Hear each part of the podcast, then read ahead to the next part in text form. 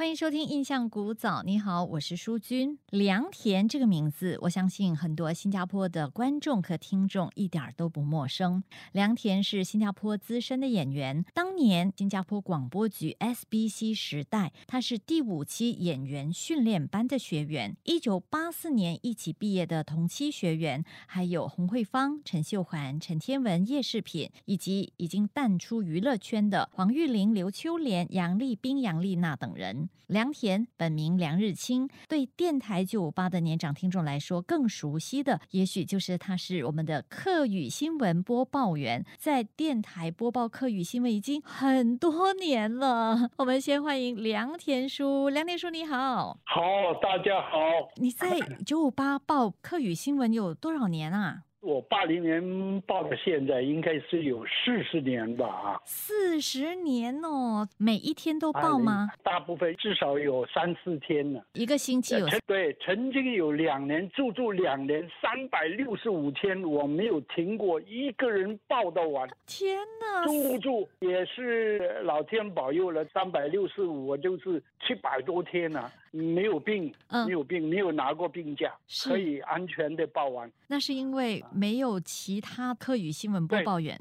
一时找不到，也不知道去哪里找，所以现在还好有其他几位，所以可以轮，就不用每一天了哈。对对对对，是。哎呀，所以我曾经度过那两年不容易度过的日子啊，压力又很大，我很怕自己有什么风吹草动啊，就完蛋了，不能报了。一个伤风感冒、喉咙痛就没有声音就不能报了哈。我要这样子坚持真的很不容易啊，而那时候要亲自到电台这里来报，电台对对对，不像现在哦，都是用。用手机录啊，这样子传过来哈。所以当初是怎么样开始？是谁邀请你来报这个客语新闻的呢？机缘巧合，是因为我的太太她有一个女同事，女同事的丈夫就是在电台做广播员，是在电台工作的啦。应该是九五八吧？当时当时不是有没有九五八，我都弄不清楚。第三广播网啊，对了。他说方言新闻可以的，缺少人去报。他之前就知道我是客家人，会讲客家话嘛，所以就问我太太能不能让你的先生去试一下。因为平时我我在家里啊，我是用客家话来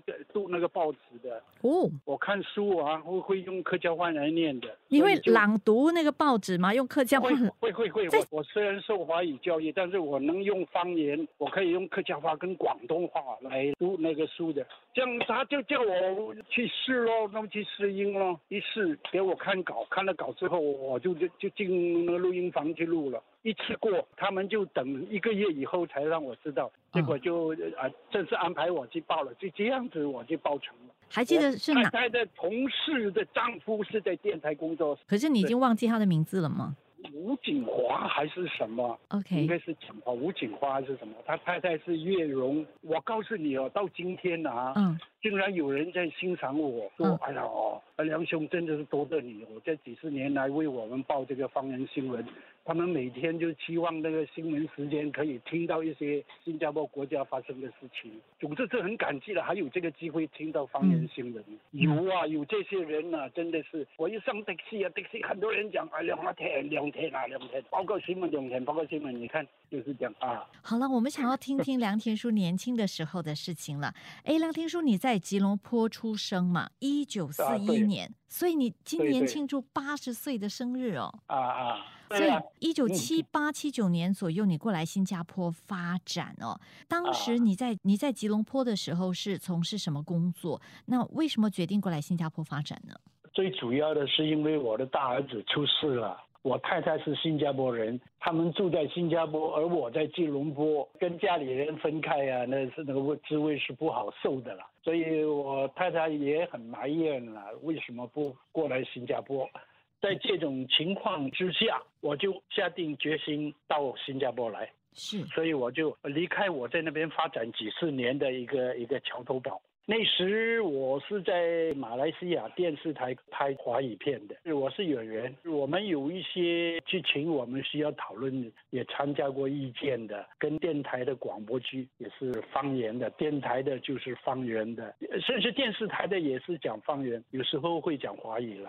哦，有好多分钟的时间是要讲国语，就是讲马来话。哦，所以你演的是马来戏剧吗？还是华语戏剧，他规定的，你一定要有至少要有五分钟的时间要讲马来语啊。哦，所以你在吉隆坡的电视台演戏，那个戏里面呢，一定要讲一些马来语，也有时候会有讲华语，但大部分是讲方言，是哪一些方言呢？方言它有福建话、广东话、潮州啦，你都要会讲吗？至少会讲好几种吧。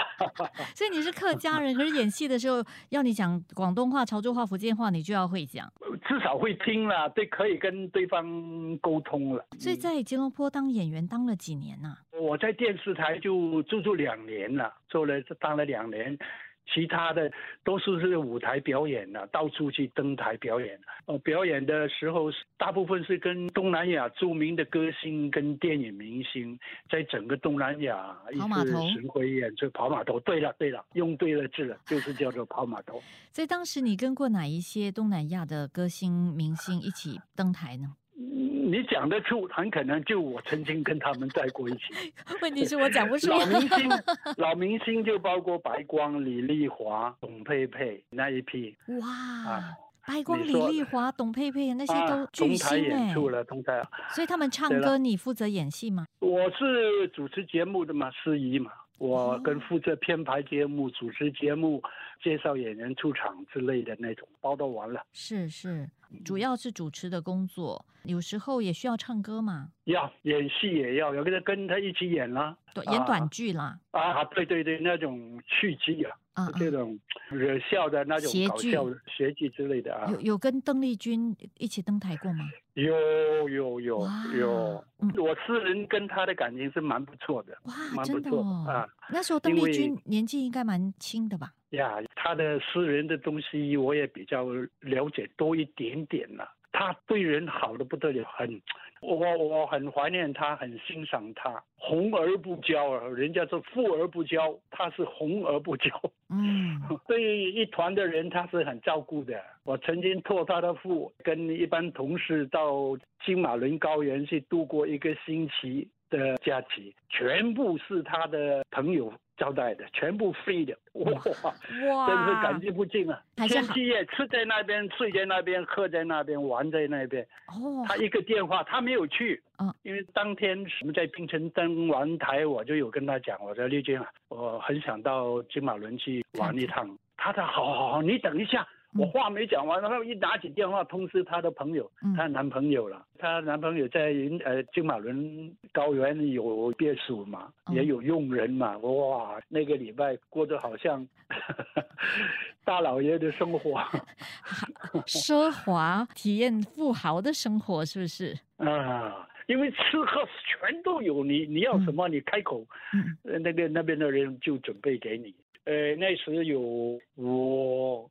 汤平，汤平歌星来的，张美云也是歌星来的，就是大家一起登台的一伙人，他就全部一起招待。他们也是录过唱片的，全部是曾经当年录过唱片。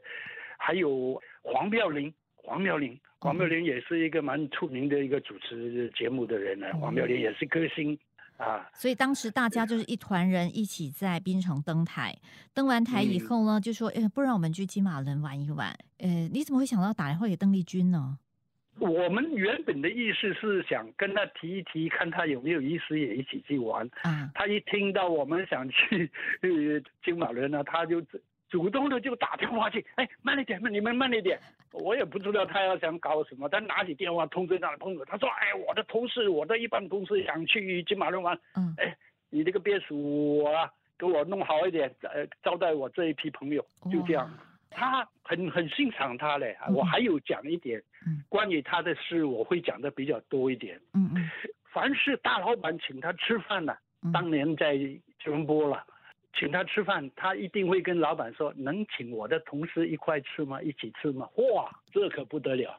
通常所有大明星、大歌星不会来这一招的，你请我我就去了，为什么我还要带大批人去？哇，我很欣赏的他的他那个胸怀。他能能够容纳，不要一个人去去去享受完了，也也想到他那一批同事，那一批一伙登台的这个朋友、工作伙伴，这是很难得的，这是难得，真的是我我公开的称赞他，虽然他去世了，我还是很欣赏他。是一个人哦，他真诚待人哦，即使他过世了那么多年后，他生前的点点滴滴，我相信也就感动了他身边很多的人。虽然说那个时候他已经是大明星了，但是呢，人家宴请他说：“哎，我们是一起工作的伙伴啊，你可不可以一起都大家都一起去吃？”这才了不起，这才了不起。我很欣赏他，嗯嗯，很欣赏他的人格。这个这个人品人格，就是这一点我很欣赏他，而且他有语言的天才。他他英文他没有读英文的，英文讲的比我好省十倍。我还讲到拉拉嘎卡的，就是他上学的时候并没有学，没有没有没有。反正我我们在中学还有度过一个钟头的，有有有一本英文好读一下，至少 A B C 不会弄错啊。他一一讲的比我们好。嗯，哎，还有还能讲日本话，是我在服了他，更了不起，好像会讲法国话啊，对对对，French 是哇，真的是他有语言的天才呢，唱广东歌像广东人一样，还有一次他唱海南歌也真的是呃令人佩服了，他那唱的似模似样。所以那个时候哦，是大概什么年代啊？我一九六九年六一九六。六九年、七零、七一、七二、七三、七四，这些年份都在一起的，时常有机会在一起登台了啊！是。所以呢，你在马来西亚吉隆坡从事这个演艺行业，是一个蛮资深的演员、主持人。可是因为孩子出生了，所以太太觉得说你要到新加坡来，所以一九七八、七九年的时候就决定漂洋过海，过海呀呀呀，过西柔长堤到新加坡。那到了新加坡以后，你就加入当时的新加坡广播局了吗？还是你先做？还没有，还没有。我出来必须要在新加坡有工作。我才能够逗留下来，是，所以我出来之前就跟吉隆坡的一家唱片公司叫做快乐唱片公司，哎，跟他合作，他也很需要人，很需要人在新加坡帮助他发展他的唱片公司。制片商自己有有有有厂制造的，所以是一个唱片公司。那旗下有歌手吗？有，有一大堆了。哪些？其中最最出名的就是龙飘飘了。龙飘飘。龙腔雅韵，哇哦，OK，龙飘飘，我也是跟他很熟啊，因为我们在一起登台好几个月了，在全马来西亚到处去，去去表演，去唱歌，是，哎，也跟跟他很熟了，龙飘飘跟他很熟了，就为了孩子跟太太了，所以就搬到新加坡来，移居到新加坡来了，跟这个唱片老板合作，我是股东啊，我要付钱的，我要付付一笔钱去，他是。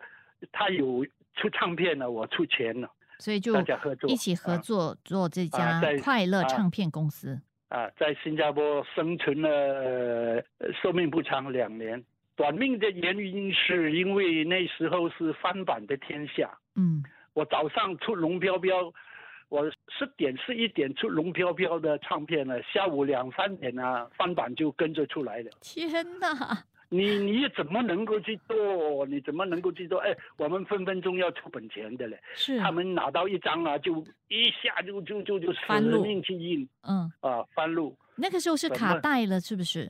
黑黑胶片。黑胶也可以，也可以翻版。哎呦，他们有的是办法了。哦。就是那时候去很用功、很勤劳去去做，越找越多客户。嗯。但是有一大半。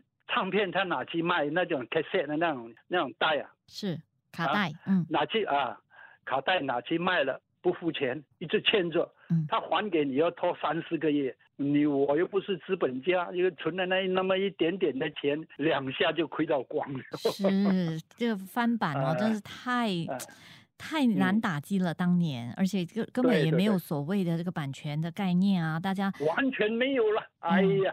整天上法庭去见律师，跟他们讨那个那个封条啊，是讨那个警告信啊，那个律师信，嗯，去警告他们。那反正这边他这边收到信，那没有，当然还是一样，始终都不还钱给你，你还有什么办法？所以这个唱片公司在一九七九八零年的时候做做了两年吗？嗯嗯啊，七九八到八一啊，到八一七零啊，八零八一我就离开了吧。七九八零八一的，大概是左右了。嗯嗯嗯，缺失的日期应该是差不多那个年代，是那个时候啊啊，真的好辛苦哦，当年的唱片公司。嗯，不容易啊，真的是。好，我们先聊到这里啊。今天在节目中的呢是新加坡的资深演员，也是九五八电台的客语新闻播报员梁田，跟我们分享早年在新加坡打拼的日子。下一期再继续请他分享。今天先谢谢您，谢谢。